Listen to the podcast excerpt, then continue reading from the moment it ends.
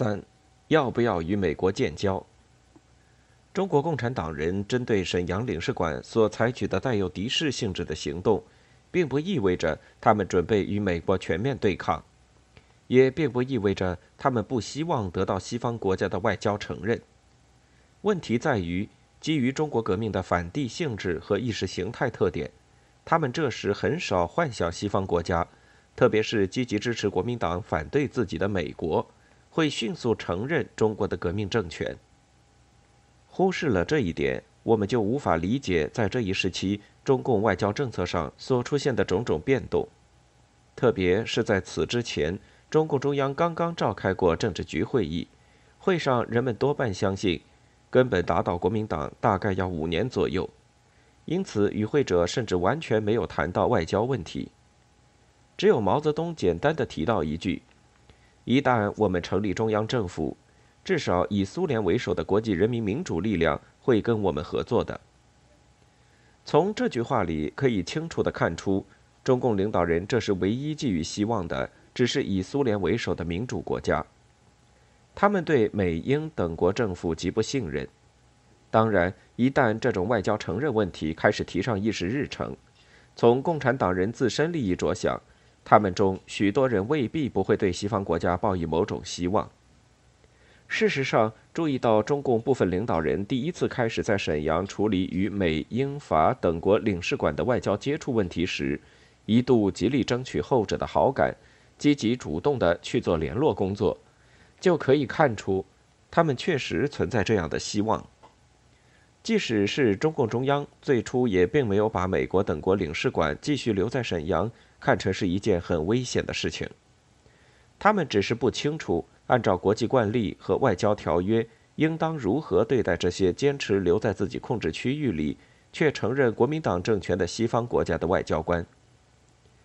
当然，无论是毛泽东还是在东北的中共领导人，他们很快就了解到自己应该怎么做，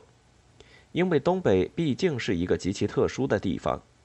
在那里的苏联人十分明确地反对任何美国人继续留在这一地区。他们尖锐地指出，美英法领事馆坚持留在共产党控制的中国东北地区，这完全是别有用心。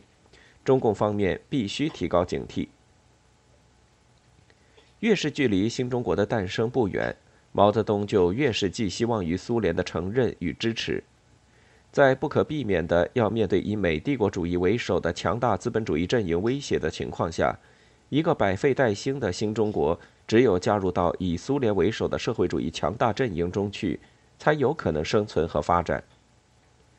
正是基于这样一种考虑，中共中央必须重视苏联方面的意见。因此，毛泽东在得知苏联方面的考虑之后，即明确表示，关于东北以及全国的外交政策。我们一定和苏联协商处理，以求一致。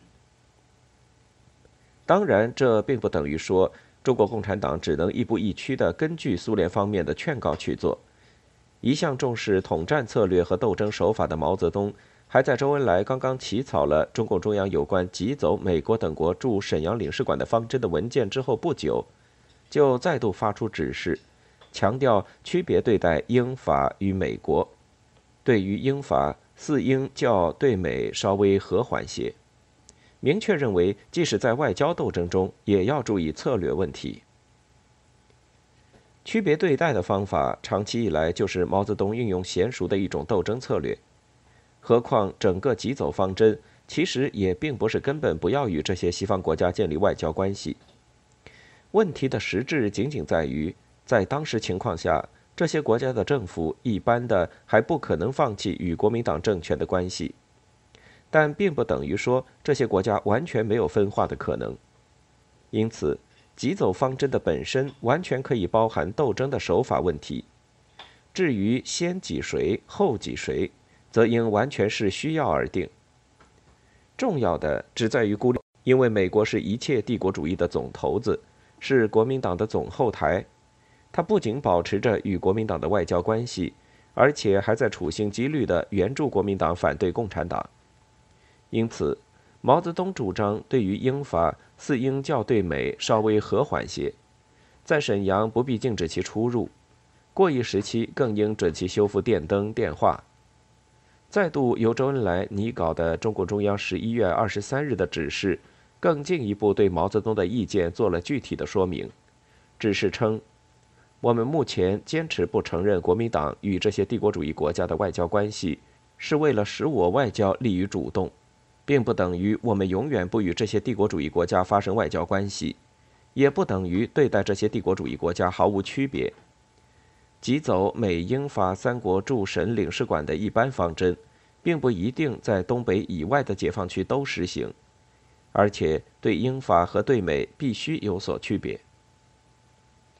比较一下同是周恩来起草的十一月十日和十一月二十三日这两封解释中共中央急走方针的指示电是有意义的。因为这两份电报有一点是显著不同的，那就是在十一月十日的最初提出急走方针时，中共中央并没有在政策上做任何区分，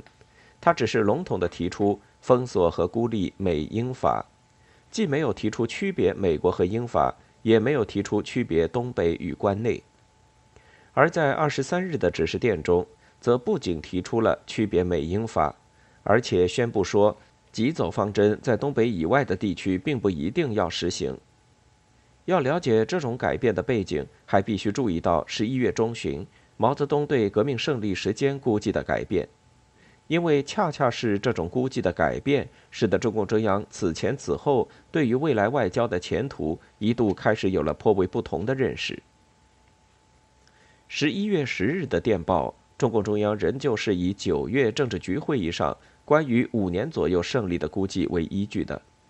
因而他对早日与西方国家建立外交关系不抱多少希望。但就在这封电报发出的第二天，毛泽东即改变了形势的估计。十一月十一日，毛泽东在给各方面负责同志的电报指示中明确指出，九月上旬济南战役前，中央政治局会议时所做的五年左右建军五百万、歼敌五百个正规师。根本上打倒国民党的估计和任务，因为九十两月的伟大胜利显然已经显得是落后了。这一任务的完成大概只需要再有一年左右的时间即可达到。正是从这种新的估计出发，二十三日的电报对与西方国家，特别是与英法两国建立一种外交关系的可能性，较前有了更多的灵活性。而毛泽东对此似乎更乐观、更大胆。他明确提出，即使是在东北地区，是否急走英法，也还要看那个时候的具体情况；即使是急走美国，最后的决定权也必须操在中央手里。况且，就是急走，也并不意味着将来不与美国建交，因此做事要留有一定的余地。比如，电台所有权可仍属美方，由我代管；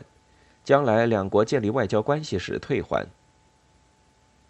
一方面没收电台，封锁美驻省领事馆，软禁其人员；一方面估计不久的将来有可能同美国建交，而主张留有余地。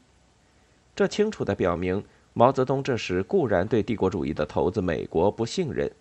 但并没有根本否定即将诞生的新中国与美国建立外交关系的可能性。为此，中共中央甚至很快电视东北局，对美国领事馆的封锁也不宜像监禁一样。分别软禁在三处的领事馆人员及其家属，应该允许他们自由来往。但这样一种相对积极的做法，突然被二十五日收到的一份东北局的电报打断了。这份二十四日发出的电报报告说，沈阳方面于软禁美国总领事华德等人之后的次日，破获一起重大间谍案，全部系美国特务，直接由美国驻沈阳领事馆提供各种收发报装置。经费并领导，任务是刺探并递送有关苏联、外蒙古和中国解放区的各种情报。这一情况的出现，对中共中央外交政策冲击之大是出人意料的。苏联人关于美国坚持留在东北是别有用心的说法得到了充分的证实，因此恢复沈阳美国领事馆三处人员自由来往的指示暂时停止执行。对沈阳美国领事馆事件的性质估计迅速开始发生变化，中共中央又再度不加区别地提出逐步挤走美英法三国驻沈阳外交人员的主张，并且开始提出我们不应允许资本主义国家记者留在解放区发新闻。而更加火上浇油的是，几天之后，毛泽东又获悉，美国政府正在考虑以某种方式承认中国即将产生的新的联合政府，通过恢复与新中国的贸易、鼓励对新中国的投资等方式，分化中国现在的统一战线，努力造成新的联合政府中的反对派，以抵抗共产党。毛泽东不禁勃然大怒：武装援助蒋介石打不败共产党，现在竟亲自出马搞起孙悟空钻进牛魔王肚子的卑鄙勾当来。他愤然批示：此种阴谋必须立即开始注意，不要使美帝阴谋在新政协及联合政府中得逞，绝不允许那些心怀鬼胎的外国人到解放区来。根据毛泽东的这一指示，周恩来很快又起草了中共中央关于对待资本主义国家外交及新闻人员态度的指示，明确指出，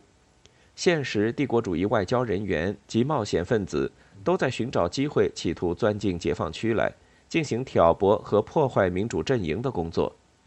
我应严正地注视这一发展，并在适当时机用适当方式揭露其阴谋，打破其幻想。故对美、英、法等资本主义国家中要求进入解放区的外交人员、记者等一概拒绝，各种问题一律不予答复。对于坚持留在我解放区，包括今后留在平津、上海、南京、武汉等地区的外交人员，只当外国侨民看待。对于留在这些地区的美国武官，连同原美国驻延安观察组组长包瑞德在内。因美国军官正在驻蒋作战，故应以武装监视。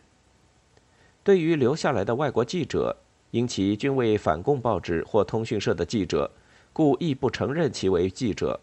不给予任何采访和发电之权。军管期间还应监视其行动，发现其有破坏行为，给予惩办，直至驱逐出境。